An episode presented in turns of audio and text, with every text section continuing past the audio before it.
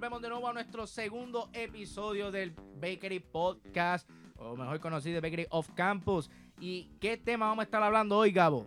Gabo, yo soy un invitado especial, yo se supone que no diga esto. Bueno, bueno, es la verdad, Gabo era, bueno, es uno de los originales del Bakery, este estuvo con nosotros de enero a mayo del año pasado y está con nosotros hablando del tema de All Elite Wrestling versus eh, World Wrestling Entertainment. Exacto. Para aclarar, porque hay gente que tiene diversos eh, significados de lo que es WWE y All Elite Wrestling. Aquí lo vamos a tocar todo, de dónde sale All Elite y toda esa vaina. Ricky, ¿qué tiene que hacer la gente antes o durante que esté escuchando este podcast? Seguirnos por nuestras redes sociales, Facebook e Instagram, bajo el Bakery Radio Show y por Anchor, que estamos ahora mismo en todos los servicios donde tú quieras escuchar podcast. Exacto, estamos en iTunes, Spotify, Google Podcast, en todas las vainas por ahí para abajo. Así que, ¿cuál es el primer tema que nosotros vamos a estar tocando en este podcast? Y es obviamente de dónde sale All Elite Wrestling. O mejor conocido como AEW.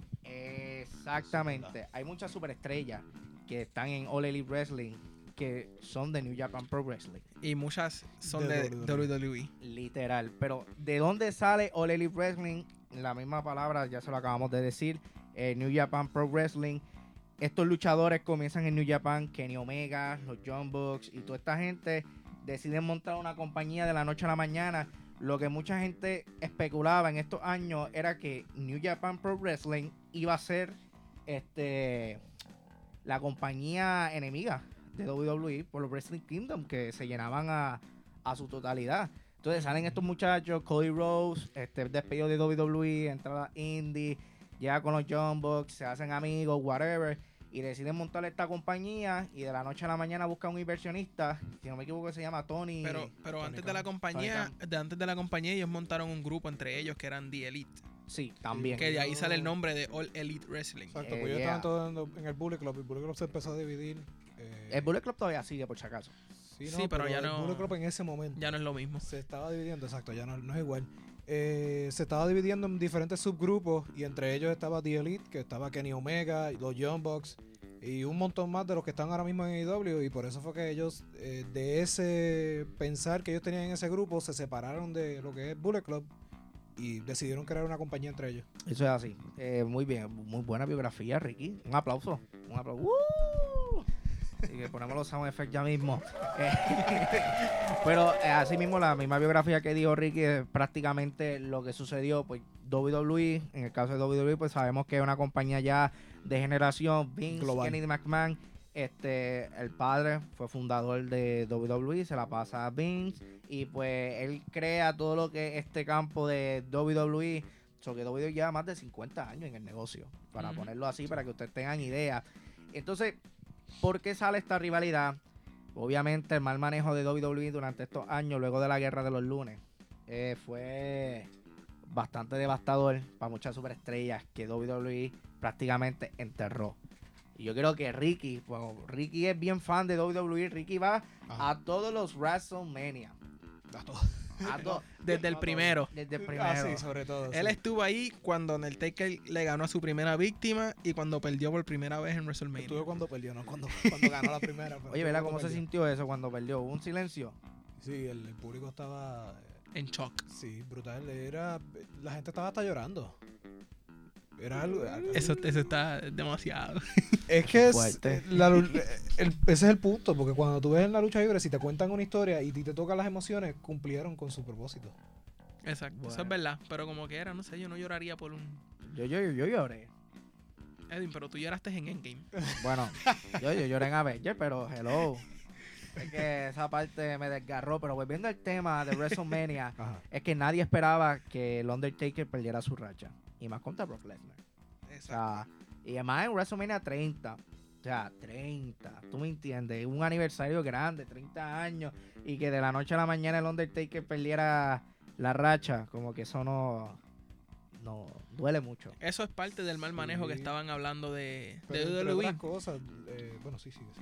No, sí, que yo digo que es parte del mal manejo porque eso es algo que las personas digo, yo entiendo que Undertaker ya está ya está viejito, que necesita su tiempo, qué sé yo, pero es algo que uno o sea, la gente como que look forward to cuando van a ir a WrestleMania, quieren ver esa pelea legendaria, qué sé Sí, yo. Taker contra alguien. Ese, es el, el propósito. Pero lo que pasa es que también en, Es como, es como hacer WrestleMania sin Undertaker, es como hacer Real Rumble sin la pelea de Real Rumble. Lamentablemente, ese es el estereotipo que hemos estado creando durante muchos años, que sin Undertaker es sin WrestleMania. Yo lo que quería decir es que en WrestleMania 30, aparte de eso, es que eh, Taker también se lastimó eh, durante la pelea. Una, Una conmoción. conmoción cerebral seria que él ni se acuerda de la pelea y eh, incluso se colapsó después de que entró backstage.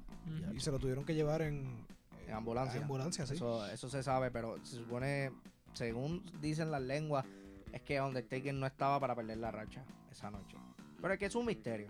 Sí, mucha gente no. Hay, hay tanta. eh, Pues Heyman, Heyman se sorprendió cuando, yo no sé si fue Heyman o no, pero no sé, tú estabas allí en vivo. yo no estaba allí. ¿Tú no estabas allí en WrestleMania 30? Yo no fui al 30. Pero tú dijiste que tú estabas cuando perdió, que no estabas cuando perdió, pero no cuando ganó. Bueno, cuando perdió, pero cuando perdió contra Reigns, no con la segunda. Ah, diache. Ese parece el meme ese del gato. pero yo, yo prefiero verlo perder contra Lesnar que contra Reigns. Literal. Sí, no, yo también, pero lo que pasa es que en ese momento se decía que iba a ser la última pelea de Undertaker y por eso fue que yo fui. Engaño. Anyway, anyway, esta gente sale de WWE, Cody Rose, Jack Swagger, que ahora está en, la, en All Elite, este se le conoce con otro nombre, este Hager, si no me Sí, Jack equivoco. Hager, exacto. Jack Hager. Este, y salen un montón de superestrellas más que tal vez no están en All Elite Wrestling, están en otras compañías por el mal manejo creativo que tiene WWE. Y tú sabes que eso es verdad. En parte. Amigo, Ahora, ahora están mejorando. está- Para el tiempo que salió la compañía estaba peor. Bueno, pero está mejorando porque estaban perdiendo primero gente, estaban perdiendo audiencia y se están viendo en los ratings. O sea, WWE, no, Raw y SmackDown llegan al millón apenas. Porque bajan y suben. Yo siempre te he dicho, para mí los ratings no tienen mucho valor. ¿Cómo que no, Porque hermano? En el sentido de que no todo el mundo ve la televisión. Mucha gente puede estar viéndolo por internet y otros Yo sitios. y entiendo, no pero el- en la fuente de, de- Ambos estudiamos comunicaciones, los tres. Y sabemos que la fuente confiable es a la que nosotros nos vamos. Yo no le voy a hacer caso a un pirata de esos de internet. Ok, pero postea- cuando, cuando hablan de rating, ¿están cogiendo en cuenta lo- la- lo- las vistas en el WWE Network? ¿O es más que de televisión? No, televisión. Televisión, por eso. Pero es que eso no lo ponen en WWE Network, ¿verdad? Eh, Raw y SmackDown no, no. Lo ponen en No, Hulu. no. Eh, sí, en Hulu, En la noche. Yo por lo menos los veo por Hulu. Bueno. Yo no tengo tiempo para verlos en vivo. Yo tampoco, yo tampoco. No tengo tiempo para verlo en vivo. A veces busco No, todo- no todos somos tan afortunados como Ricardo. Literal. Ah, sí, Ricardo yo está saco, todos yo los saco lunes y viernes. tiempo, sí. Yo saco tiempo. Pero volviendo a lo de. Miércoles, lunes, viernes y- Ah, miércoles también con Tres días nada más, son tres días nada más. O sea, actualmente lo potencial de WWE, para ustedes tengan en mente, personas que nos están escuchando, los luchadores potenciales, a mi parecer, yo voy a dejar que mis dos compañeros hablen, es Samoa Joe. Y es porque Samoa Joe es reconocido, tiene presencia en la compañía, pues ya tiene historial AJ Styles, Drew McIntyre, Roman Reigns, desafortunadamente. Este, Lo- ¿Esos son los que, los que? los potenciales. Daniel Bryan es otro y The Finn. Eh, Seth Rollins. Tiene un Pero potencial. de la forma en que yo lo veo, tú estás diciendo potenciales, la mayoría de los que tú mencionaste han sido campeones mundiales. Bueno, Ya, ellos En, ya en, llegaron. en WWE y en otras compañías. Por eso, ya, para mí ellos llegaron a, a su peak, vamos a decir más o menos, y hay que dejar otras estrellas subir. no, Tenemos obviamente, que pero tener- tú sabes lo que pasa con Tienes WWE. que decir nombres como Humberto Carrillo. Nakamura. La Camura no tiene break. Ahora mismo no, pero Nakamura es una persona que debería tener el potencial para subir a ser Que no campeón lo, van a, mundial. no lo van a hacer. Cesaro es otro. Cesaro. es- Rusev. Cesaro. Rusev, Yo te la acepto. bueno, dependiendo. Rusev es bueno en el ring, pero lo que pasa es que los storylines lo están matando. Exacto. Pero, Pero- yo digo que tiene el potencial. No estoy Ah, hablando de bueno, que los sí. pero es storyline que que el mal ahora. manejo, el mal manejo de las superestrellas que le están dando no le da break. Porque para cuando, para cuando Rusev entró en un tanque a WrestleMania, ahí él estaba ya. Si él hubiese seguido así, Hacho, hubiese sido campeón. Pues nada, Sami Zayn es otro que lo han Pero sobrepasado. tú sabes que lo que sucede, que esas leyendas, mira, mira, la mira el caso de Mahari. Mahari el el pasado lunes, este, usted está escuchando esta grabación, está escuchando esta grabación dos, dos o tres semanas después del Royal Rumble. Todavía no se sabe quién va a ganar el Royal Rumble. Eso lo vamos a hablar el lunes en Bakery. Estamos a 24. ¿Cuándo es el lunes que estamos? Estamos a 24. Este, Estamos el lunes. el lunes. El próximo. yo le voy a decir la fecha para que usted vaya cuando escuche el podcast. Ok, el lunes 27 de enero, nosotros vamos a estar hablando en el Bakery del ganador del Royal Rumble. La cosa es: Matt Hardy entra el lunes y pelea contra quién? Eric Rowan. Ajá. Eric Rohan es un talento joven, que obviamente hay que impulsarlo y whatever. Pero en la etapa que está Eric Rohan ahora, que ha estado en todos los lunes pasados, ha estado peleando con talentos locales. Y talentos, pues, Bueno, de bajo, Pero eso-. Es que si tiene, si tú de miras, baja instancia. si tú sí. miras cuando, Pero- cuando ellos quieren subir una persona, siempre hacen lo mismo. Empiezan con talentos locales y gente, te la doy. y gente eh, como para que montarlo como si hubiese sido un monstruo. Exacto. Pero yo te la- Entonces ajá. después empiezan a darle los jovers. Ahora mismo más Hardy es Pero un es que, es que ahí es donde voy. ¿Cómo tú pones una leyenda? ¿Cómo tú traes una leyenda como es Hardy, Jeff Hardy, Rey Misterio, que estaba hace meses atrás prácticamente como un Jover, a perder? O sea, ¿cómo tú, ¿cómo tú haces eso, hermano? O sea, si tú quieres impulsar la carrera de un talento joven, es tú darle un buen storyline. O sea, se sabe que la leyenda va a perder, pero tú no lo puedes humillar. Pero es así que, porque tiene, así. es que tiene buen storyline, Robin. Eso de, de la caja. ¿sabes cu- Yo entro a ver ese show solamente para ver si abren la caja esa. Ok, está bien, yo entiendo, yo entiendo lo de tu caja. Yo entiendo la caja Pandora tuya.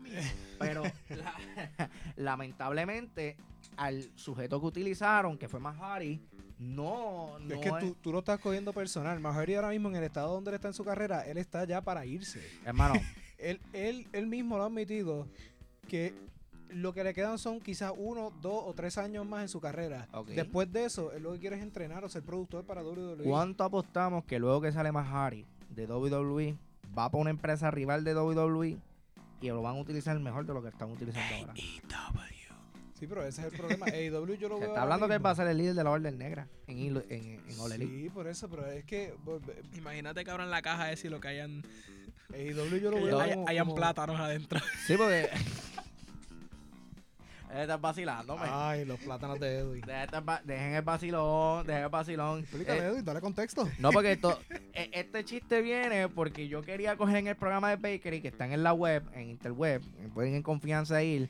Este, yo quería coger en la, una de las secciones que estaba mi novia, Gab- Gabriela Torres, ponerle un regalo. Y entonces estamos hablando de tipos de noviazgo. Y yo quería darle un regalo y era poner una caja de zapatos, pero en esa caja de zapatos lo que no iba a un zapato era un plátano. Entonces esta gente se me queda mirando y me dice, Edwin, ¿tú ¿estás escuchándote? Y yo, Sí. sí, yo me estoy escuchando, un plátano, que es lo que yo quiero. Es que yo no sé en qué mente cabe. En la Qué mía. gracioso de tú regalarle a alguien un plátano. O sea, no- Pero oye, estaría gracioso que en la caja de Eric Rowan hay un plátano. Bueno, conociendo a WWE con lo que hizo en Hell in the Cell con, con, con The Finn y Seth Rollins, tal vez lo haga. Deberíamos poner a Edwin en el, en el equipo creativo de WWE. Yo, yo propongo que en la caja haya un plátano. Ay, no. Bueno, eso. volviendo al tema de los potenciales en WWE, Sí. como dijo ahorita, Seth Rollins también es un gran potencial.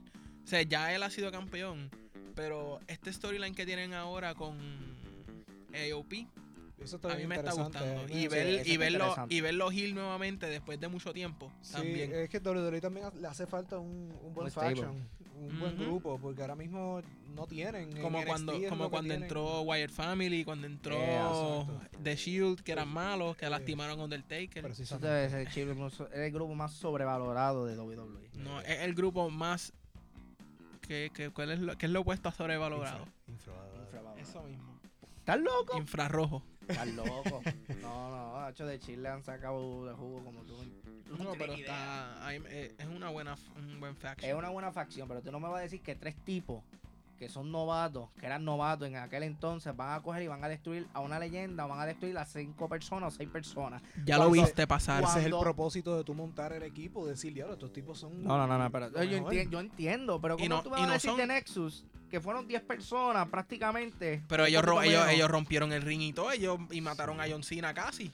Entonces a- a- Daniel a- Bryan, a Daniel Bryan lo sacaron Lo porque botaron. estaba ahorcando a un tipo mismo. con un cable. Ok, pero eso es lo mismo. Chico, la corbata fue con la corbata, lo cogió por atrás y lo empezó a El con la punto es que lo está ahorcando. Por poco lo mata ahí en vivo. Sí. Lo votaron y le Un dieron. comentarista después, ¿verdad? El, El- Justin el- Roberts, el, el, el announcer de, de AEW. de. De AEW. ¿Viste? Más gente que de WWE que está en es AEW cosa, ahora. AEW yo lo veo como si hubiese sido el, el WCW de ahora. Por eso es que- no, sí, no, sí. No, Ah, yo no te lo puedo aceptar. Ahí en IW hay mucho talento joven. Más talento, es más, hay más talento joven que viejo de lo que hay en WWE. Sí, pero espérate. Mencióname un talento leyenda que estén en IW. Me va a decir Jericho, DDP, Car uh, R. Anderson, este, Swagger, ya vamos por cuatro, Moxley, cinco. Moxley no es leyenda. Tú dijiste que Jack Leyenda. Swagger es leyenda. Jack Swagger no es una leyenda. Moxley tampoco es una leyenda. Goldust cae como una Bueno, al paso que va, si sigue con Arn la Anderson MMA, puede ser que una leyenda. Arn Anderson es otro que también está en... JR no luchó, pero es una leyenda también. Está. Lo que tú- yo te quiero decir es que si tú comparas, ahora mismo tú me estás diciendo que tiene mucho talento joven, ¿ok? En WCW cuando empezó, ellos sacaron la división de los Cruiserweight, donde traían talento joven a luchar y presentar su forma nueva de, de pelear. Ok, yo lo pero veo igual. no, yo, no, yo no compararía a All Elite con WCW. Yo Yo lo compararía con TNA. Sí, sí.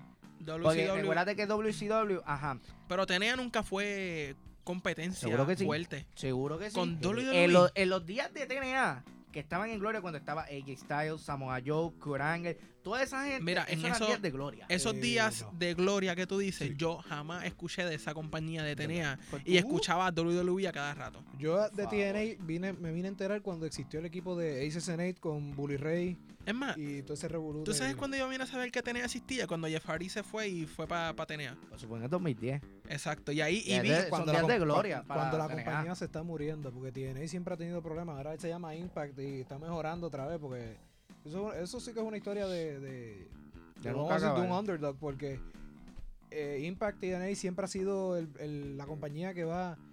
eh, empezó bien, fue subiendo, cayó, pero una cosa brutal. Y está Sí, pero el problema de eso, el problema de TNA fue que pusieron a las leyendas primero que al talento joven. Le dieron más prioridad a un Hulk Hogan que a un AJ Styles, en otras palabras. Entonces, cuando tú tienes ese tipo de creativo como Dixie Carter, pero, eh, pa- pasan estos problemas. pero tú estás diciendo eso ahora y estás quejándote de eso mismo en WWE. Que Bueno. está dándole a, los- a los potenciales jóvenes, le está dando... Sí, pero en el caso de. TNA, las historias de TNA estuvieron buenas, porque mira, cuando Arabia fue por última vez para, cuando WWE fue para Arabia, ellos tenían el equipo Hogan versus el equipo Ric Flair. Esa historia ya se había trabajado en, en la TNA.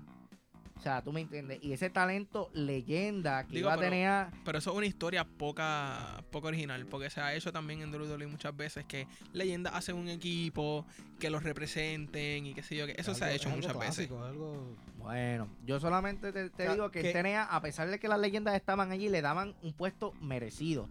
O sea, de respeto. Aquí en WWE no. A cada rato mira a Mahari. O sea, Mahari es vivo ejemplo de, de talento leyenda. Es que Los Dudley Boys, cuando estuvieron, los Dudley Boys en recorrida como campeón, trataron de ser campeones y volvieron a llover con ellos. Y Rob Van Damme, cuando Rob Van Damme fue la última recorrida con él, Alberto de Río, pelearon, guapapá, aparecía de- esporádicamente y lo, y, lo, y lo ponían a llover. O sea que es una falta de respeto que WWE le haga eso a sus leyendas. Bueno, no sé, pero ya hablaron de los potenciales de WWE, los de AEW. Yo digo que los John Bucks, Yo digo que Este- el roster entero, en, en potencial, AEW gana. sí, brutal. Porque Es que el- AEW, AEW tiene mucho talento joven que es, no es muy es conocido desconocido, eso es lo que Yeah. yo y tiene mucho potencial. O sea, cuando tú ves las peleas, Sí, tú eso- ves que tienen mucho potencial para hacer mucho más de lo que al están ser haciendo. gente que tú no sabes quiénes son, tú estás más, el interés puede ser más. Exacto. Yo creo que eso es una, una de las de las pocas ventajas que yo diría que AEW tiene contra WWE. Porque WWE, una de las cosas que en NXT ya tú ves el talento que está aquí y ya lo vas a ver en Raw y SmackDown, ya tú los conoces. Que es otro error porque WWE comenzó a subir muchos talentos de NXT y ninguno Pero yo ha creo tenido que, un plano estelar y se puede decir que ha salido a triunfar. pero yo creo que eso ya va a acabar o no. Ya NXT es una marca como tal. Sí, ya, ya la nombraron una marca y muchos luchadores ya tienen la decisión de, de quedarse. Como hizo Finn Balor, que fue de, de Raw, creo que estaba, de- para ah, NXT. Pero tú sabes que la decisión es de Vince y Vince le gusta chaval con eso. O sea, Sí, bueno, ninguna superestrella que ha pisado WWE de NXT, ni Nakamura, Valor Sí, pero tú, Eh, tú- Espérate, tú dices ninguna, ninguna superestrella que de NXT. ¿Qué ha pasado con ellos? Nunca han tenido un, un- un reinado, una carrera bastante No, exitosa Roman en Reigns, WWE. Seth Rollins, Bueno, Dean Ambrose, Eso, Kevin- esos tres. Kevin Owens, Esos tres por The Fiend. preferencia. The Fiend. No, no, no, no, no, pero Kevin Owens no. Kevin Owens fue sí, campeón universal. fue Kevin el Owens- segundo. Ajá, ¿y quién lo derrotó? Ok, pero eso no tiene Ah, que ver. viste, me no estás- hay un buen tú- trato. tú- Nakamura ganó el Royal Rumble. ¿Y, qué, y, qué- y qué- quién es Nakamura ahora? ¿Quién es Sami Zayn ahora comparado con lo que era en NXT? Ninguno de Pero ellos. tú, tú estás sacando tú me estás diciendo a mí que ninguno de ellos ha tenido reinado. Estás, estás, estás No, diciendo no, no, no, no, no es reinado. Estás o sea, generalizando. exacto. Yo estoy, a- a- me voy a, voy a, a- reformar, voy a A- reformar. Ahora vamos a ver si te entiendo. Vamos, ok. Yo lo que estoy diciendo es que ninguno ha tenido un éxito tan y tan grande en corrida de Raw y en SmackDown como lo tuvieron en NXT. Ninguno. Bueno, Mira pues es EC3, que- Eric John, ¿dónde están? Ellos subieron. Y si Tri ahora mismo está fuera lastimado. No, él se recuperó.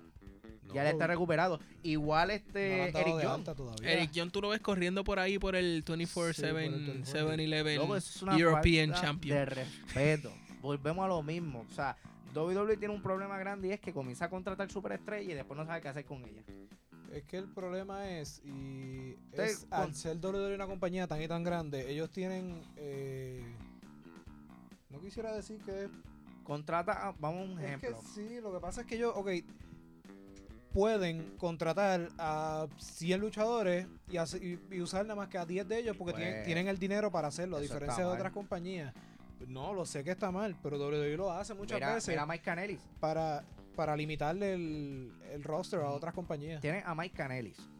Pero un Canaris, buen- Canaris regresó, apareció en NXT y ya. Sí, pero de- de- ¿desde hace cuánto? Ah, yo no sé. O sea, es que yo de por sí. tiene un buen luchador, pero sigue prefiriendo a un Randy Orton, a un... Ves que esas son las caras de la compañía. Saben, son las Esos caras son- de la compañía. Esos son la gente que literalmente empezó con ese, como que la compañía lo hizo a ellos. Ok, y estoy de acuerdo contigo, pero tú no vas a utilizar ese talento leyenda para tú poder... Pero, Es que ese es el ok, propósito. pregúntame, Cerrar. pregúntame, aquí, que a veces traen los luchadores de allá, Ajá. las compañías de Hugo y todo eso. Si tú ves un- en un póster que dice, ah, te vamos a traer a MFJ, Mike Canelis y qué sé yo, que tú no vas a ir a ese. No- eh, eh, abriendo un póster al lado que te diga, te vamos a traer a Undertaker, te vamos a traer a, a Sting, te vamos yo a traer a doy, Stone Cold. te la doy, pero tampoco ¿Qué- es para... Eh, ¿Qué vende? Pero te, te la doy, pero tampoco es para tú enterrar un talento. Eso es, Es lo que, que- yo me chico, refiero. Es que es no es enterrarlo, es que a quién le va a ganar la persona. Tiene que haber alguien que va a perder. Pero dime un talento que, que haya peleado con una leyenda o como uno de los alumnos de WWE y esté en un plano estelar. Seth Rollins, ¿Con quién?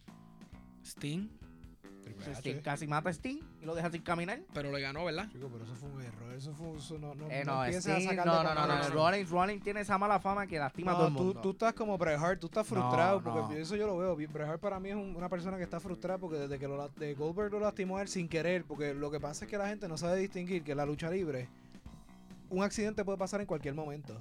Está hablando de una época bastante Un accidente puede No pasar en verdad. cualquier momento. Y Seth Rollins tiró a Sting contra el esquinero. Pasó lo que pasó. Igual porque que como tiró a Finn Balor contra la pared. Y al Sí. final le partió la nariz. Pero, ok, vamos a aclarar. Sting recibió ese, Ay, se ese lastimó movimiento. la rodilla también. Sting recibió Con la nariz de movimiento- no. Sting recibe ese movimiento antes de que le pase eso y, y no le pasó nada.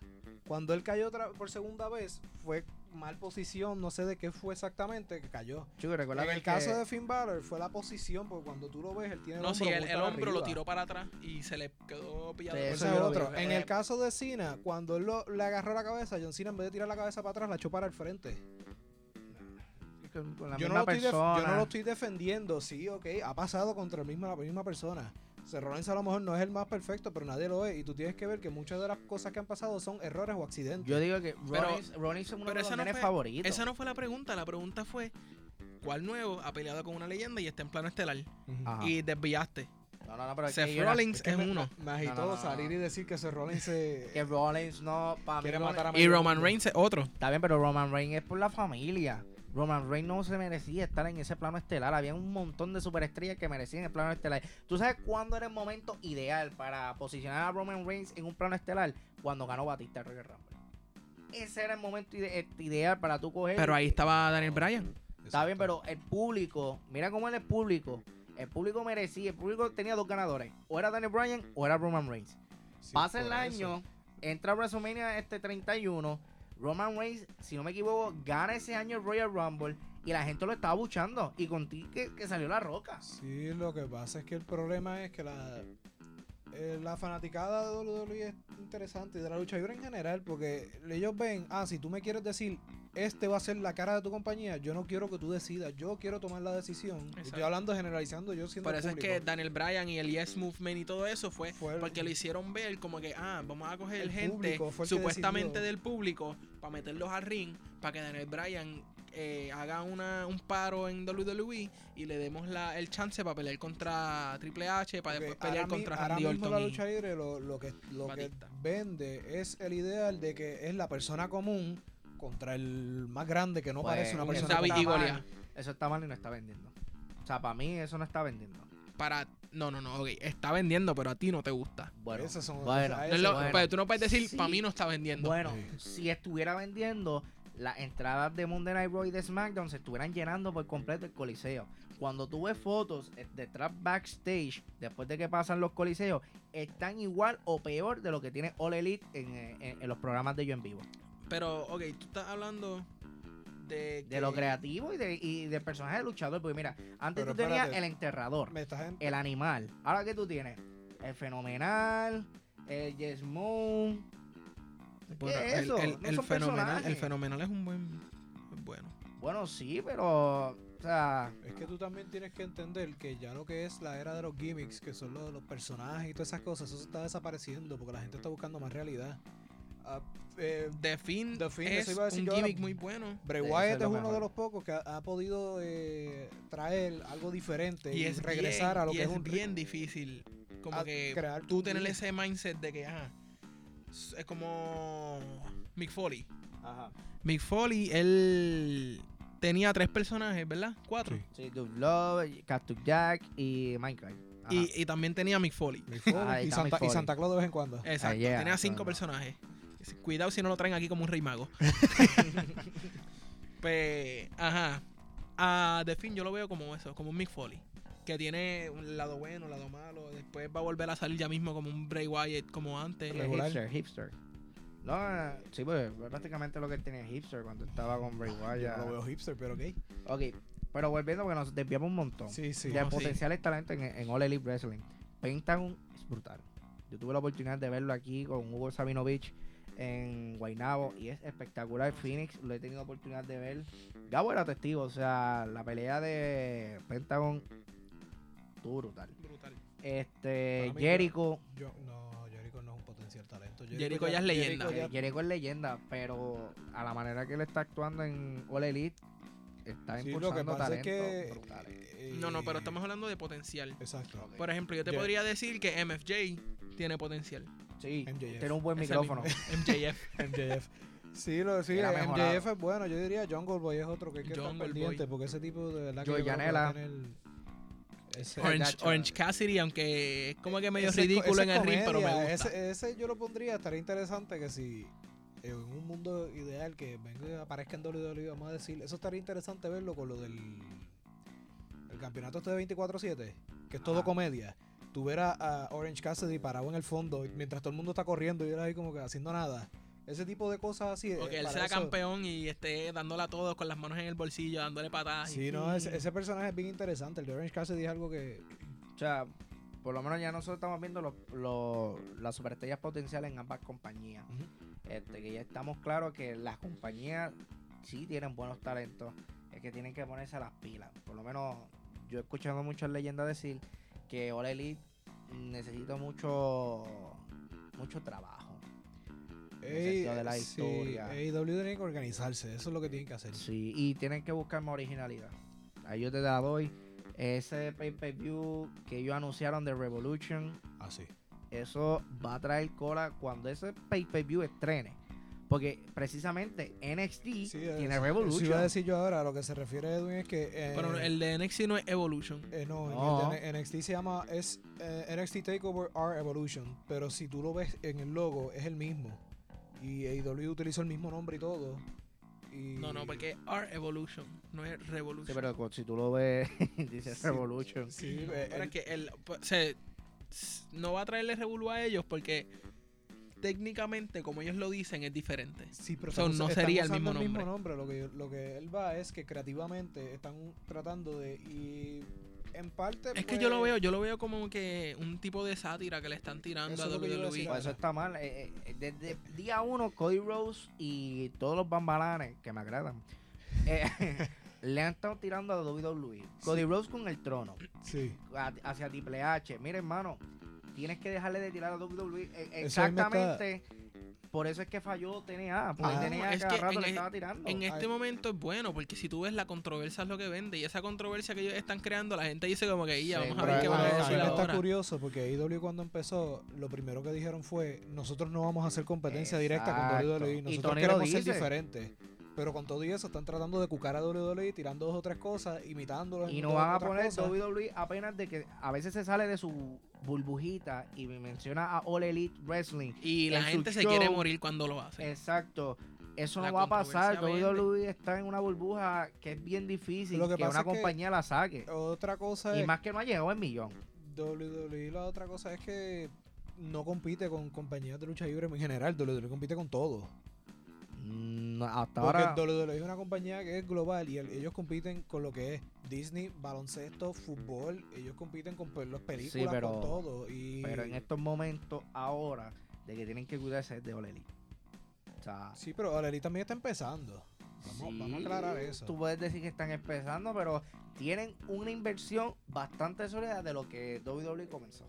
Y en verdad, si tú, me, si tú me hablas de potenciales, yo diría que la compañía completa tiene un buen potencial. Que eso es lo Con peligroso. el bajo el bajo un buen manejo y como que buen equipo creativo tiene buena. Después de que se organicen, sí, pero aquí tú estás, tiraste algo que yo estoy bien de desacuerdo. ¿Qué? Es que tú estás diciendo que ellos tienen eh, financiamiento, o sea, en cuestión Ah, a sí, dinero, sí, sí, eh, AEW, tú estás diciendo que está mejor que WWE cuando empezó, pero eso es bien diferente.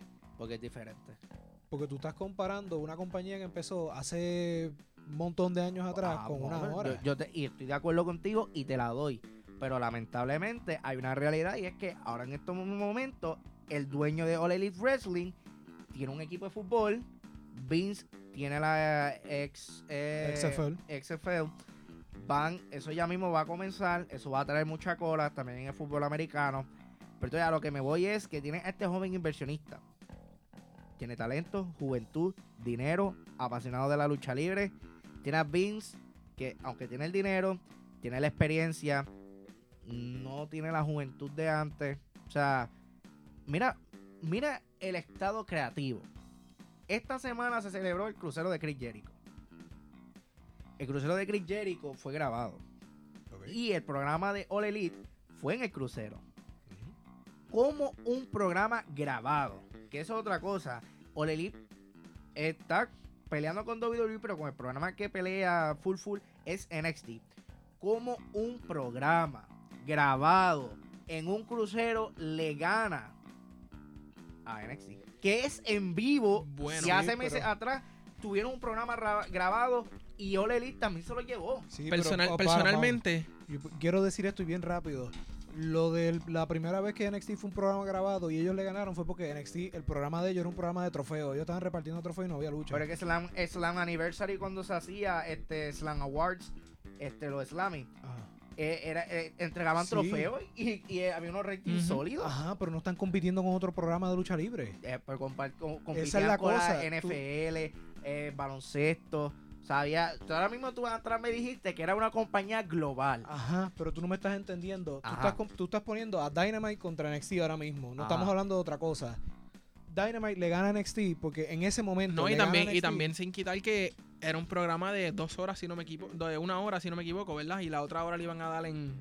en el network, es- cuando empezó. eh, Cuando empezó, sí. Pero lo- eso fue. Fue hace poco. No, pero lo de los trofeos que le estaba comparando ahora, Ajá. porque eso fue cuando NXT empezó, estuvo dos semanas así. Primer Pero lo que tú estás diciendo ahora, eh, el programa de NXT no tenía lucha libre, era simplemente el luchador salir, aceptar un trofeo, nos vemos. AEW tenía un programa y estaban luchando, bien. Lo otro que yo te quiero decir es que cuando tú estás comparando a que como un programa eh, grabado le va a ganar un programa en vivo, eso pasó en WWE ya. Cuando Mankind ganó el campeonato eh, eh, contra WCW, y por eso es que yo lo veo mucho igual. En este paso está al revés, pero es- lo mismo. Las cosas están pasando y, están pasando igual. ¿Sabes lo que pasa?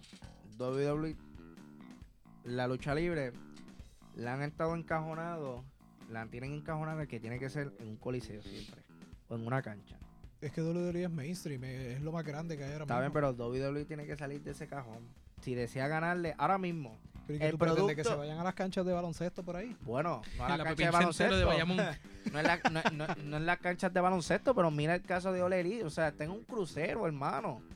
Sí, O sea, un crucero. Está bien, Están pero eso no importa. Está en un crucero porque Chris Jericho, eh, es- o sea, el- la línea, no, no, pero sino el evento es de Chris Jericho y, y invitó a AEW. Está bien, Lo pero eso no, que hizo no tiene cuando- que ver, en verdad. El punto que le está trayendo no tiene que ver porque tú puedes hacerlo en un crucero, en una calle, en un coliseo, pero la gente no va porque es en un coliseo, porque es en una cancha, porque es en un patio. pero eso se la presta gente va, no, no, la gente va porque quieren ver a los luchadores que hay ahí. Eso es verdad. Bueno, O sea, Y al talento joven, no si, si hacen un, un una lucha en el patio de mi casa y yo tengo que pagar 20 pesos por entrar y tú me dices que va a estar un Undertaker, va a estar un hasta Kenny Omega, gente así como que nueva, vieja, lo que sea, yo pues voy a ir a verlo, no importa dónde sea. Eso de que es en un crucero o en un coliseo no tiene que ver. Bueno, pero el crucero. Yo no sé, yo lo veo un, buen. O sea, yo lo veo un buen punto creativo en lo del, en lo de, en lo del crucero. Sí, pero es que cuando Chris Jericho empezó a hacer eso del crucero, él invitó a WWE. Sí, pero, Y pero viste, WWE lo rechazó porque en el momento tenían otros eventos. chico, ¿tú, ¿cómo tú vas a rechazar a Jericho? Que ha estado contigo en las buenas y en las malas en Sí, las pero compañías. escucha bien, tienes otro evento. ¿Cómo, tú, tú- cómo yo voy a cancelar un evento que yo tengo aquí versus, ah, no, no, porque mis luchadores voy a enviar un crucero una, una dos semanas que se vayan para allá? Eh, estratégicamente no funciona porque WWE hace eventos prácticamente todos los días. Bueno, yo nada más te voy a decir que en el aspecto creativo de WWE está subiendo gracias a Paul Heyman. Si Paul Heyman no estuviera en la mesa de creativo, las cosas hubieran sido igual. Bruce Prichard es el SmackDown, ¿no? Sí, Regresó, sí. está haciendo buen trabajo. No le dieron oportunidad a Rick Bishop. Es que Eric Bischoff no, no presentó el desempeño para para ser el creativo top en, en SmackDown. Él lo trajeron, eh, eh, lo empezaron a enseñar a, mira, eh, ve haciendo esto, practica detrás de esta gente, pero a, a la larga no, no resultó y por eso fue que terminaron sacándolo de puesto. Bueno, Y otra cosa es que, vamos a aclarar, ahora mismo estamos hablando de NXT contra Dynamite. ajá. No vayamos a lo que es Raw y SmackDown todavía. Sí, pero Porque Raw- ahora, ahora el enfoque de nosotros en NXT contra Dynamite, Sí. que es la competencia directa con WWE y AEW. Esa El es la problema- que tienen. el problema de esta guerra, los storylines es otra cosa que quería discutir. WWE tiene que acabar lo de Lana y Bobby Lashley ya. Ah, es- de acuerdo. Ya. Yo cada vez que ese, e- ese revolú sale, yo o me pongo a entrar al teléfono y a mirar otra cosa, apago el televisor y me, me voy para otro lado. Yo digo, ah, doy 15 minutos, a lo, mejor, a lo mejor acaban y cuando regreso a veces todavía están. Tiene que acabar eso como tú vas a poner en el main event de Monday Night Raw de Lana y Rusev. O sea, eso no sirve. Pero el problema es que muchas. Es, esa es otra cosa. Yo no sé. Porque el, el problema es que la gente lo está viendo. No sé quién, pero la gente lo está viendo. A, Ay, a mí, en la- lo personal, yo creo que todos estamos de Pero me molesta que dañaron, tenían un hype con el regreso de Liv Morgan Ya, y lo dañaron con Ah, eso. sí, esa, esa es otra cosa. fue- Yo lo- que después después había visto que era otra cosa y iban a hacer otra cosa con ella pero Ah. a la última hora lo cambiaron y la quisieron meter a ella ahí Había rumores de que estar, la a unir con Bray Wyatt. Eh, otra No, y, la, y la ropa que usó en la pelea anterior parece como algo de, de Bray Wyatt Sí, no, como el de pero Finn el, el pantalón que algo tiene de que Finn a mí me está bien, Buena observación. bien curioso y lo más probable que no va con lo que ella decía fue cuando ya se fue originalmente, que estuvo estos meses que estuvo fuera. Ella había dicho, yo me voy, voy a, voy a cambiar y cuando yo regrese no voy a hacer la misma. Y cuando tú la ves ahora, yo no veo una diferencia. Ya. no no se pinta la lengua Wow. Oh, oh. Wow. No, pero, No come Jolly Rancher antes de la pelea. tienen, oh. tienen- tienen que acabar esa rivalidad con Bobby Lashley. la Este, paleta esa de brochita que si ellos, si ellos esperan incrementar la audiencia o merchandise, lo que quieran llamarle, tienen que poner a Bobby Lashley ya con Brock Lesnar. O sea, esa pelea se, Ricky, esa pelea se tiene que dar. esa No, pelea tú la quieres ver No, Exacto. no, esa pelea la tienen que dar. No. O sea, pero ¿qué es mejor? ¿Cain Velázquez Brock Lesnar o Brock Lesnar contra Cain Lashley? Velázquez y Brock. Lesnar en UFC la diferencia es, tú, tú estás poniéndome la pelea de Kim Velázquez. Kim Velázquez estaba lastimado en esa pelea. Ay, Tenía un, favor, tenía Cain un problema en la, tenía un problema en la rodilla. Y hay una diferencia bien grande. Si tú los pones a lo mejor en el, en el octágono, puede ser que la pelea durara más.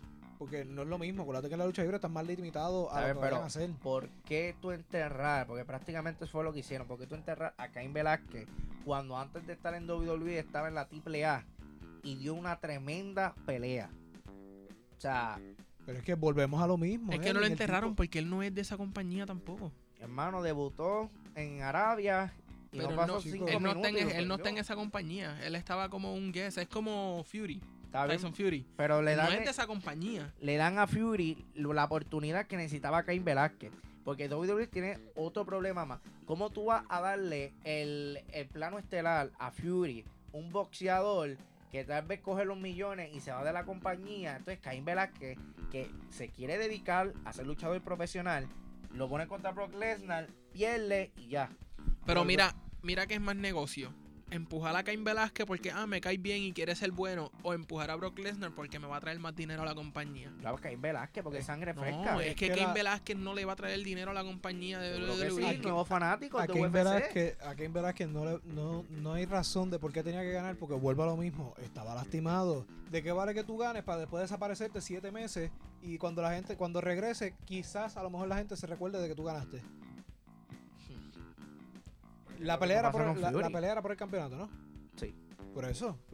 ¿De qué vale tú darle el campeonato al tipo para que se, se desaparezca porque se tiene que operar? Pues entonces, ¿para qué meten a Cain Velázquez en una, en una rivalidad contra Rey Mysterio? Porque esa es la cosa. Él se lastimó re- eh, llegando al evento. O sea, eh, ya habían hecho el booking cuando eh, el- la, la pelea iba. Bueno. Pero no- nos estamos desviando de AEW. Lo Sí, de no, pero Tyson estamos Fury, hablando de quiero- la, de la historia. Lo de Tyson Fury, quiero aclarar que también eso es un evento que Saudi Arabia tiene mucho que decir en el evento. WWE no- muchas de las cosas, las decisiones las toman ellos. Sí, me acuerdo Y que ellos- en, el, en el de Royal Rumble ellos querían ver a Yokozuna. Creo A que era, Yokozuna Y querían le verlo. pusieron a otro sumo ahí. Sí, hermano, está muerto. tío. Por eso, eh, es el- eh, ellos querían ver a alguien que sea fuera de la lucha libre, que entre a pelear. Por eso fue que trajeron a Tyson Fury a WWE. Está bien, te la dejo pausar.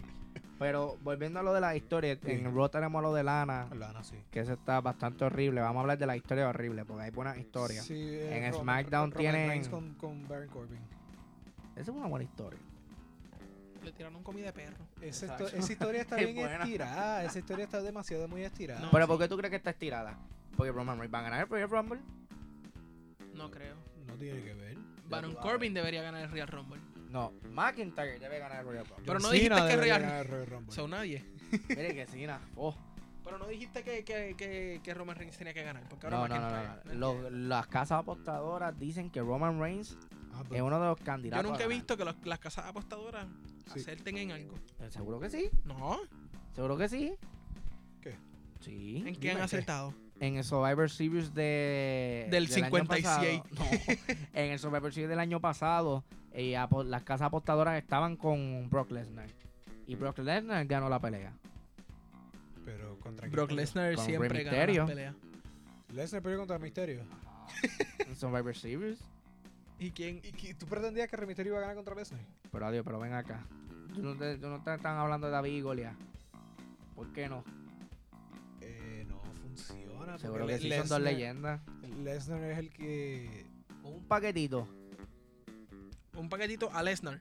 A Lesnar. A Lesnar. A Un Lesnar. paquetito. Seguro. ¿Por qué no? Silencio incómodo aquí en el estudio. Ah, para los que no saben, un paquetito es cuando la superestrella le, le hace una voltereta y lo coge y le hace una cuenta. El small package en otro. Exacto, small package. Pero aquí en Puerto Rico, en España, se llama un paquetito. Sí, pero aquí, aquí, aquí se hablan en, en inglés también los movimientos. Está bien, pero yo lo hablo en español porque Se- lo conozco español. Se entienden mejor en inglés. Ok, lo de storyline en NXT.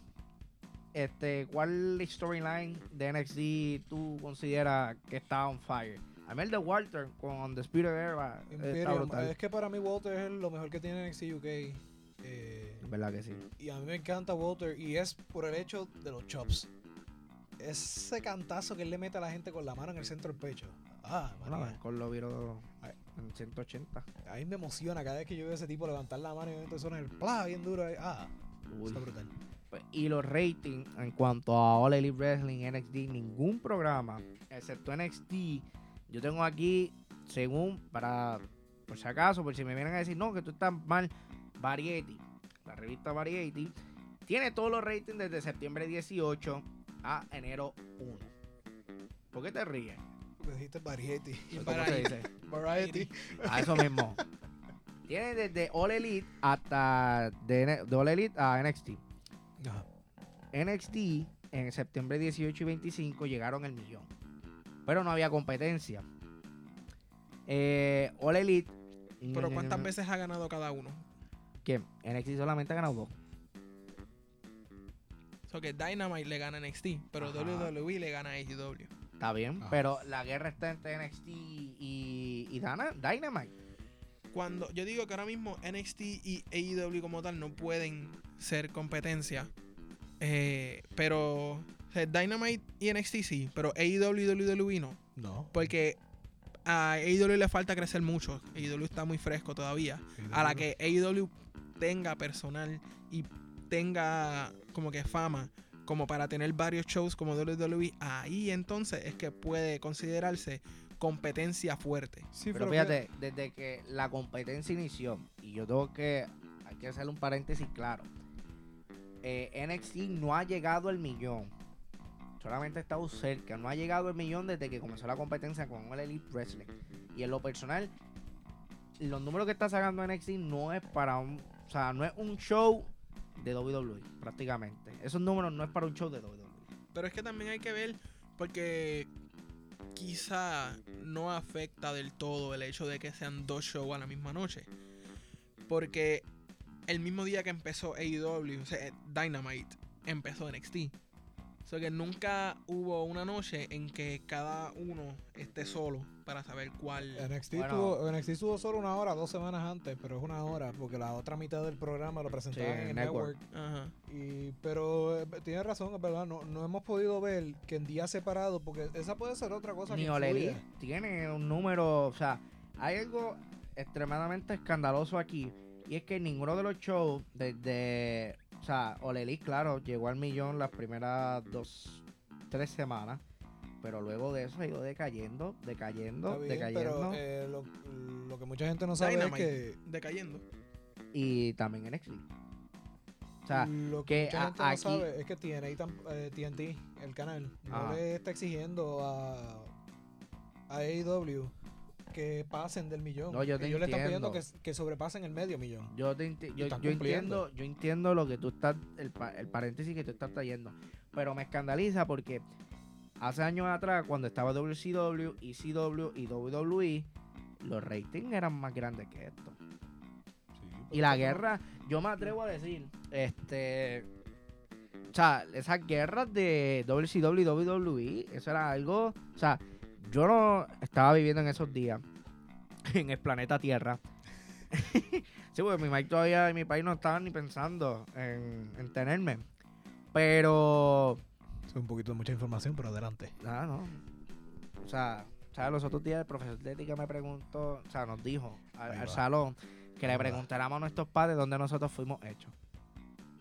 ¿Cuál es la necesidad para eso? No sé.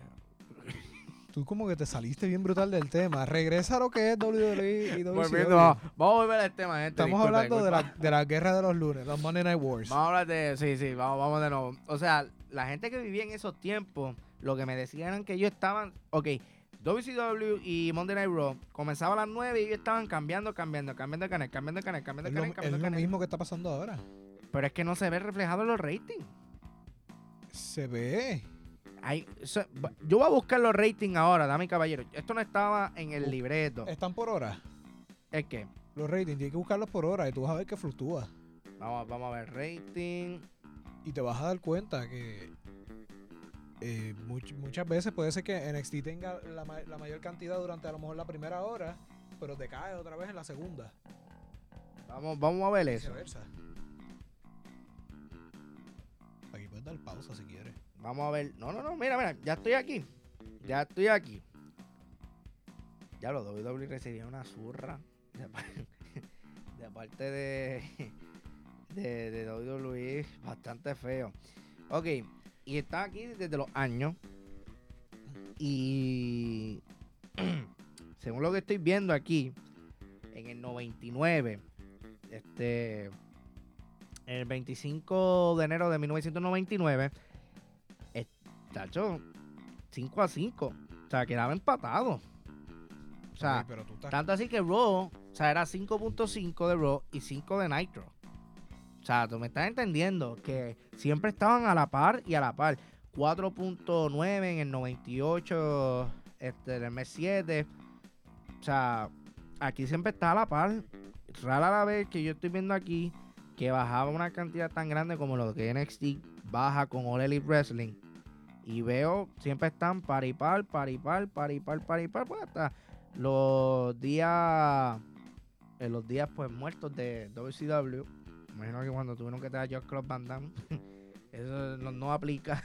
Sabrá Dios estaban aquí cuando trajeron a Chucky. Pero las guerras estaban, tú me entiendes, estaban presentes. Pero son dos eras diferentes, esa es otra cosa que tú tienes que entender. Que tú estás comparando ahora mismo, y de esta es la manera que yo lo veo. Y yo también lo he hecho, porque sí, eh, WWE, adiós, eh, perdóname, AEW y WCW para mí yo lo veo igual. Pero es en, cuestión a, su organización, a su forma creativa. Tú los ves que están desorganizados y por eso es que yo digo, están estamos reviviendo lo que pasó con, con AEW.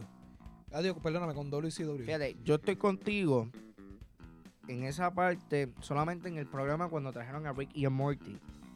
En no, a DDP también, que están trayendo otra vez superestrellas, eh, leyendas, y las están utilizando para su programa regular, que es algo que yo no veo que debería ser útil. A lo mejor tú puedes traer tu leyenda, ok, pues la traigo para que haga un promo aquí, me, ayude a, montar una superestrella, como están haciendo con Arn Anderson y Cody Rhodes. Eso, eso me hace sentido. Que Anderson esté, pero de manager. No luchando. Y. Pero como tú ves a Chris Jericho siendo. Este. Pero Chris Jericho es luchador activo. Está bien, pero como tú ves, ok yo puedo traer las leyendas, pero a mí me dijiste que no hace sentido tú traer leyendas prácticamente para que estén activos, porque eso lo, compara como un WCW o peor como un TNA. O sea, pero entonces, como tú ves a Jericho, yo no veo a Jericho como un manager. Pero es que Chris Jericho no se ha retirado todavía. Chris Jericho no ha parado de luchar desde que Está empezó. Bien, pero hay luchadores, leyendas en esa compañía de All Elite Wrestling que yo no los veo como manager. Y uno de esos es Chris Jericho. Pero es que yo no te estoy diciendo que a Chris Jericho lo tienen que poner de manager. Yo lo que te dije fue que lo que están haciendo con Arn Anderson a mí me hace sentido para él. Ok. Pero Chris Jericho, una vez se retire, para mí ya, no. Chris Jericho a lo mejor si va a aparecer puede ser de, de, promo. Una vez se retire. Yo no veo a Jericho retirándose. En algún punto se va a tener que retirar. Yo no te estoy diciendo ahora. No, un Ric ya lo ves. Ya tú vas a ver. Luchando hasta los sesenta y pico y el de por sí está gordo. Lo estaban, criticando. Sí, pero Ha comido bueno en las navidades. lo otro que yo te iba a comparar, aparte de lo que yo te estoy diciendo, que por eso es que yo comparo a, a AEW con WCW, es bien diferente porque nosotros ahora mismo estamos en una era totalmente diferente a lo que es la lucha libre. En esos tiempos, si la mayor cantidad de la gente veía eh, la lucha libre, los ratings eran bien altos pero tú también tienes que tener bajo consideración, no todo el mundo ve televisión. Y por eso es que los ratings van decayendo a través de los años. Bueno, ahí yo puedo estar contigo y te puedo apoyar. Es que el internet ha dañado todo. O sea, el internet ha dañado un montón de cosas. Ha hecho que las cosas se tengan que reajustar. Sí, lamentablemente. Y estoy contigo. O sea, en esa parte yo estoy contigo ahí, pero aún así hay mucha gente que tiene cable TV. Es como decía Dylan, este, cualquier pensuaco en Puerto Rico tiene DirecTV. O sea, me estás entendiendo, ¿verdad? Sí, sí. Que, y aunque sea una persona en la familia, le debe gustar la lucha libre o la atrae la lucha libre. O sea, que por lo menos yo veo que NXT está teniendo unos ratings que no son, para mí no son considerables para una compañía. O sea, como lo tienen ellos. Es que pues para mí eh, volvemos a lo mismo, es la cantidad de gente que vea, lo vea por televisión, porque a lo mejor la gente puede ser que lo ve, lo quisiera ver por por, el teléfono o lo quiera ver exacto por el teléfono o en alguna otra eh, alguna plataforma streaming que no sea WWE, sea pirata, hay gente que lo hace. O sea que no, no todo el mundo al no ver el, el programa de televisión eh, para mí, ¿verdad? Personalmente la comparación de rating no es tan fuerte como yo decirte la fanaticada real que tenga este programa. AEW tiene una fanaticada bien grande, porque hay que admitirlo. Sí. Y O- Una cosa, perdona que quiero hacer paréntesis. Si usted es fanático de All Elite Wrestling, le voy a ser bien honesto. A mí no me importa si usted es fanático o no es fanático. Hace días atrás, en un subway, en una estación del tren, aparentemente vino un fanático y vandalizó.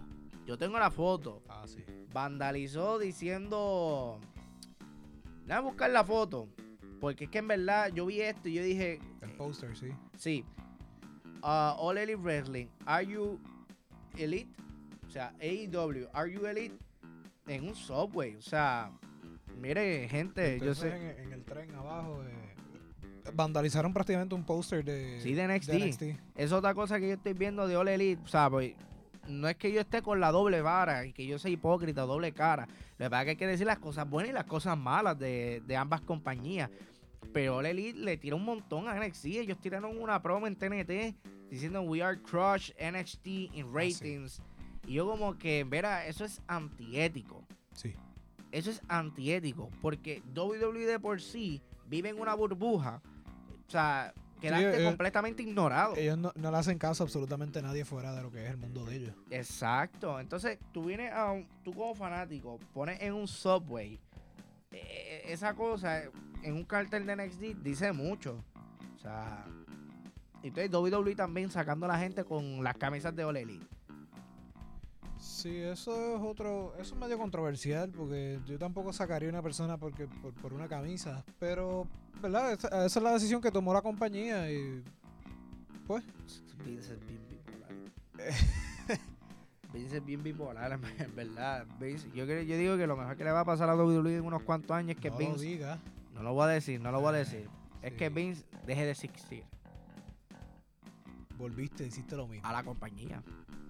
Que se renuncie, que se retire, suena Por más eso bonito deje- que tú dejar de existir, decir. pero yo, yo no he de dicho nada. Estás Ay, queriendo decir, estás deseándole la muerte. Negativo. Ah, pero lo dice, lo dice CM Punk y olvídate. Y todo el mundo feliz. Vamos a parar. ¿Tú eres CM Punk? No. Ah, pues entonces. Ah, pero. No eh, te compares. Estás no, pero yo no me estoy comparando. Manzanas y China, eso es lo que yo estoy viendo aquí. ¿Quién es la manzana y quién es la china? Bueno. Oye, pero eh, hay que hablar claro. O sea, Vince tiene que dejar a, la- a, a los hijos y al yerno trabajar. O sea, tú Pero sabes es que lo- dejó. Mira, eh, Triple H ahora mismo es el Sí, director pero tú- full de lo que es. uno de los problemas que tenía NXT en ese en, en- en- en- antes y todavía es que Vince se pasa saboteándole prácticamente el trabajo a Triple H. ¿En qué sentido? Pues que no me gusta esta superestrella, dale, este, no, no, no la utilice. No, este, súbeme esta tal superestrella y cuando llegue el roster no la utiliza. Vince no se mete en lo que es NXT hasta que él quiera a alguien en el roster de él. Bueno, Y, y se sabe y se ha dicho que Vince muchas veces hasta no ve NXT. Y si él lo tiene como si hubiese sido algo totalmente oscuro para él. A lo mejor de vez en cuando vea un takeover o un programa y es porque ya ti- tiene interesado a alguien específico y diga, yo quiero que este venga a mi roster. pues eso está mal, porque todos los que han venido, volvemos a lo mismo, que venimos hace 30 minutos atrás. Nagamura, Valor, Owens, este, Sami Zayn. Hay un montón de superestrellas que han subido de NXT que no han tenido el trato justo y adecuado para ellos. Y tú lo sabes, Ricky. Ok, yo no Se sabe no. uno. Yo lo mencioné ahorita. O sea, no hay trato justo. Entonces, como tú le estás saboteando prácticamente el trabajo a tu yerno. Pues, O sea, eso está mal. Yo, yo eso yo lo veo bastante innecesario de parte de Vince McMahon. Vince tiene que dejar a la gente trabajar y tienen que sacar a Kevin Dunn, que es otro cáncer más. Kevin Dunn es un cáncer brutal para la compañía. es que necesitan personas que tengan una mentalidad más joven. Y Yeah, ya la, la gente que está ahora mismo dirigiendo la compañía de WWE, o, ¿verdad? O el lado creativo, vamos a decir más, de WWE, Ajá. tienen una mentalidad eh, más antigua de lo que la mentalidad que tiene una persona, vamos a decir, como Triple H o Shawn Michaels o los otros creativos que tenga NXT o AEW incluso. Y entonces ese es uno de los problemas que tiene WWE, yo lo voy a admitir, es que la gente que tiene dirigiendo su lado creativo son gente que no están a la par con la mentalidad de la gente que quiere ver lucha libre ahora. Y no solamente que no están a la par. Yo, he- o sea, alguna vez en su vida han tenido que escuchar a Hugo Sabinovich. Y Hugo este, además de ser comentarista de WWE, este, by the way, les invito a que vayan a Demon Manía en Guaynabo. Este, va a estar bastante bueno. Va a estar este eh, NWO, la NWO viene para Puerto Rico, vienen otras superestrellas más. So, vayan allá, va a ser un tremendo evento. Ya he ido a Misterio Manía, fui como pase de prensa, este, fui para Fight Forever. Fue un tremendo evento, así que los invito a Demon Manía. Pero volviendo a lo de Hugo Sabinovich, él, además de ser comentarista en español, fue creativo en WWE. Ha trabajado mano a mano con Vince McMahon. Y una de las cosas que dice, que básicamente, segundo lo que acabas de decir, es que él dice que hay muchos guionistas y muchos creativos que no son ni fan de la WWE, o sea, de, la lucha libre. Que hay muchos escritores hollywoodenses. Y, y mi pensar es que si tú eres un escritor hollywoodense o si a ti te están pagando para hacer un trabajo, es tú empaparte de lo que es el negocio y de lo que tú estás trabajando. Si tú ves que ese equipo es creativo no está funcionando, vas a tener que votarlo y buscar a otra gente. O sea, eso es uno de los problemas que tenía WWE. Los creativos estaban por el piso. Y hasta que Vince, Shane, Stephanie y Triple H tuvieron que salir a decir qué es lo que ustedes quieren. ¿Ustedes quieren esto? Pues se los vamos a dar. Y no han hecho nada. Es verdad. Vamos a aclarar eso, que eso fue uno, una de las cosas que ellos salieron, hicieron un promo hace, ¿qué? ¿Dos años? Sí, por ahí, dos años. Salieron entre los cuatro diciendo, esta compañía nos vale mucho eh, y queremos hacerle caso a todos ustedes, lo que ustedes decidan es lo que vamos a hacer. Pero realmente un cambio grande yo no lo he visto. Eso es verdad. Eh, eso es verdad y eso es verdad. Oye, y vamos a hacer una pequeña fuera del tema. Rapidito, por cinco segunditos. Y es, ¿sabes que Impact va a sacar el evento de TNA One Night Only? Que eso es algo cool. Acaban de anunciar ahora Dilo Brown contra Ken Anderson. Eso, bueno, esa panza borracha que tiene Ken Anderson, pero... pero promete, me gusta mucho lo que está haciendo TNA. TNA, voy a ello.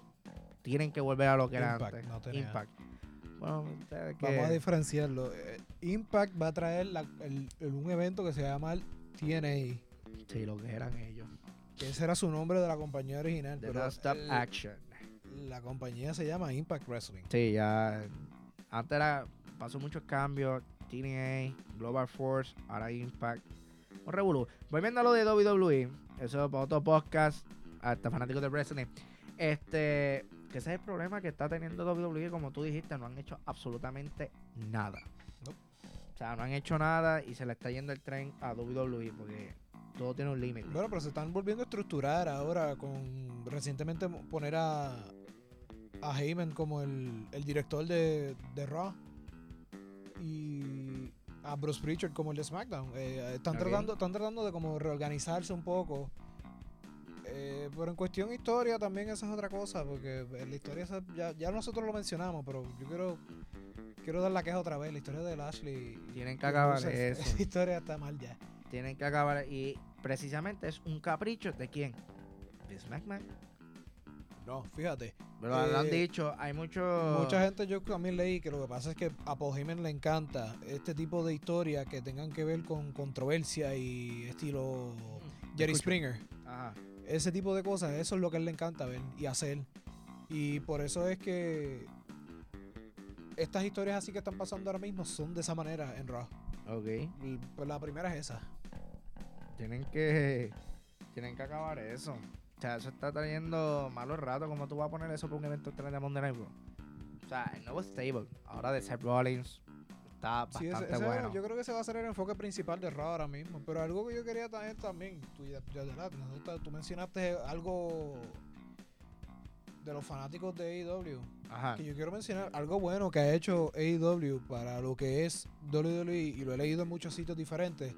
Es que gracias a que AEW se, creció y ahora es lo que es, WWE le está dando más libertad a sus luchadores y los le está limitando más la cantidad de fechas que tienen que trabajar. Ahora los luchadores pueden pedir tiempo libre y WWE después de que ellos acaben, si no están en una historia principal o algo, se los da. Antes eso era tabú, tú decirle a, ir a la compañía y decirle, mira, yo quiero tener aunque sea una semana libre, Ah, te- te- Ese- era ese- para, para que te votaran. Ese es el problema que había con CM Punk. O sea, CM Punk pedía tiempo libre, WWE Sí. no le daba el tiempo libre. O sea, yo no sé qué demonios pasa con WWE, pero WWE tiene que tener en la mente que esos son humanos, que no son máquinas. Esa es una de las críticas más grandes que ha tenido WWE a través de toda su historia. Y es que ellos ven a sus luchadores como contratistas independientes, no los ven como empleados. Pues eso está mal. Es más, yo, eh, yo he sabido que WWE no le da plan médico. No le tienen los plan luchadores. médico. Los Entonces- luchadores de por sí no tienen plan médico. O el Elite sí le tiene plan médico. Por eso, porque All Elite lo que pasa es que si tú los ves, ellos se, ellos se categorizan como una liga diferente de lucha libre. En la forma en que ellos, al tener ya un. El, el dueño de ellos, vamos a decir, de que financiamiento, el, el dueño de- del equipo de fútbol, pues él puede traer un equipo médico y ofrecerle a los, sus luchadores un, un plan médico para los luchadores. Que WWE no lo haga está bien mal. Porque tú estás poniendo y estás pagándole a una persona y tú no ofrecerle un plan médico a sus luchadores es algo que para mí es antiético. Es verdad. Es bien antiético. O sea, WWE tiene que. Verdad, con el trato a las superestrellas tienen que mejorar. De igual manera, hay superestrellas que no la usan. Los Harper, sin cara. Pero eso no están ya en la compañía. Sí, pues eh, le dieron la, la libertad. O sea, el contrato fuera de libertad. Pero, o sea, volvemos a lo mismo. El trato hacia la superestrella. O sea, imagínate tú en un trabajo y que tu este patrono te, trae, te trate como asco. Pero la diferencia es que en un trabajo cualquiera tú te puedes ir.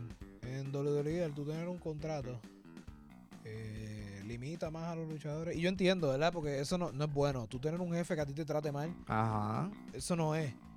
Pero al ellos tener un contrato, se les limita mucho a uno decir, ah, si yo no, no me estás tratando bien, me voy hoy. Y no regreso más. Ese es uno de los problemas que tiene la compañía. Eso es verdad. Uno de los problemas, Olerí se está aprovechando de eso. Pero, para ir finalizando, este Ricky, algo que quieras decir antes del veredicto final. Sí, el roster de mujer de AEW. ¿Qué? ¿Qué pasó? Menciónalo. Lo triste que es. Porque, Chicos, eh, yo no, ¿verdad? Yo personalmente he visto bien poco de los, los programas de Dynamite. ajá, Pero de lo que sé, el roster de ellos, y yo sé, entiendo, es una compañía que está empezando y, y no sé qué más. Pero el roster es bien triste, es- está bien malo. Es verdad, le tienen que dar más importancia, pero no me venga a decir que el de WWE está más no, sólido. Pues yo no, no, porque el, el roster de WWE de mujeres es repetitivo. el roster ahora mismo de, de, de- por lo menos el de Raw y el de SmackDown, lo que dependen son de, de, cuatro mujeres. Charlotte, Becky, Bailey y, Y Sacha. sí, la, la Four Horsewomen. Porque Lacey Evans no le están dando el push que necesita, Es que, si tú merece. lo ves, desde el 2016 que ella, ella el- las, las primeras tres subieron, que es Charlotte, Becky y. Sasha. El programa, en la división en cuestión a mujer, ha rodeado atra- alrededor de todas ellas tres. Y después Sí, cuando verdad. llegó Bailey, ahora es alrededor de ellas cuatro. Eh, pero, aquí va la diferencia. Si tú los comparas, para mí es un mejor roster que lo que tiene eh, AEW. A, a diferencia, yo sé, WWE tiene una compañía que es mucho más grande, tiene tres programas semanales con tres rosters diferentes con mujeres. Pero AEW, si su enfoque ahora mismo es traer lucha libre nueva y algo diferente, y yo entiendo que también es que los Young Bucks, que son de los dos jefes de ellos creativos, eh, su enfoque quiere ser en lucha libre en equipo. Ese es el enfoque principal que yo veo que ahora mismo tiene la compañía. Eso está mal porque, mire, uno de los mal manejos que yo he visto de IW hacer una sobreestrella ha sido el de Kenny Omega. O sea, Kenny Omega en Japón eso era algo brutal. O sea, Kenny Omega era el duro, duro, duro, duro. O sea, Okada, la pelea con Okada que tuvo, o sea, esa pelea estuvo bastante buena contra Jericho. ¿Tú me entiendes? O sea, hay cosas que yo digo que están fuera de lo normal en All Elite Wrestling. ¿Por qué tú tener a Kenny Omega en el plano de equipo cuando tienes a un John Box, tienes a los Lucha Brothers, tienes a, a los Best Friends? A SCU. O sea, tienes a tanta gente, entonces tú vas a poner a Kenny Omega en un plano de equipo cuando tú lo puedes tener en un plano estelar.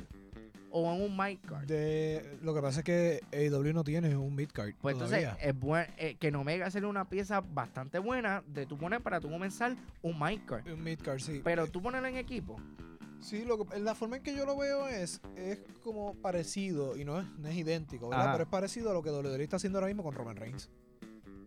Tú sabes que Roman Reigns, antes de que se haya ido por porque le regresó lo, lo del cáncer, eh, él estaba en el top.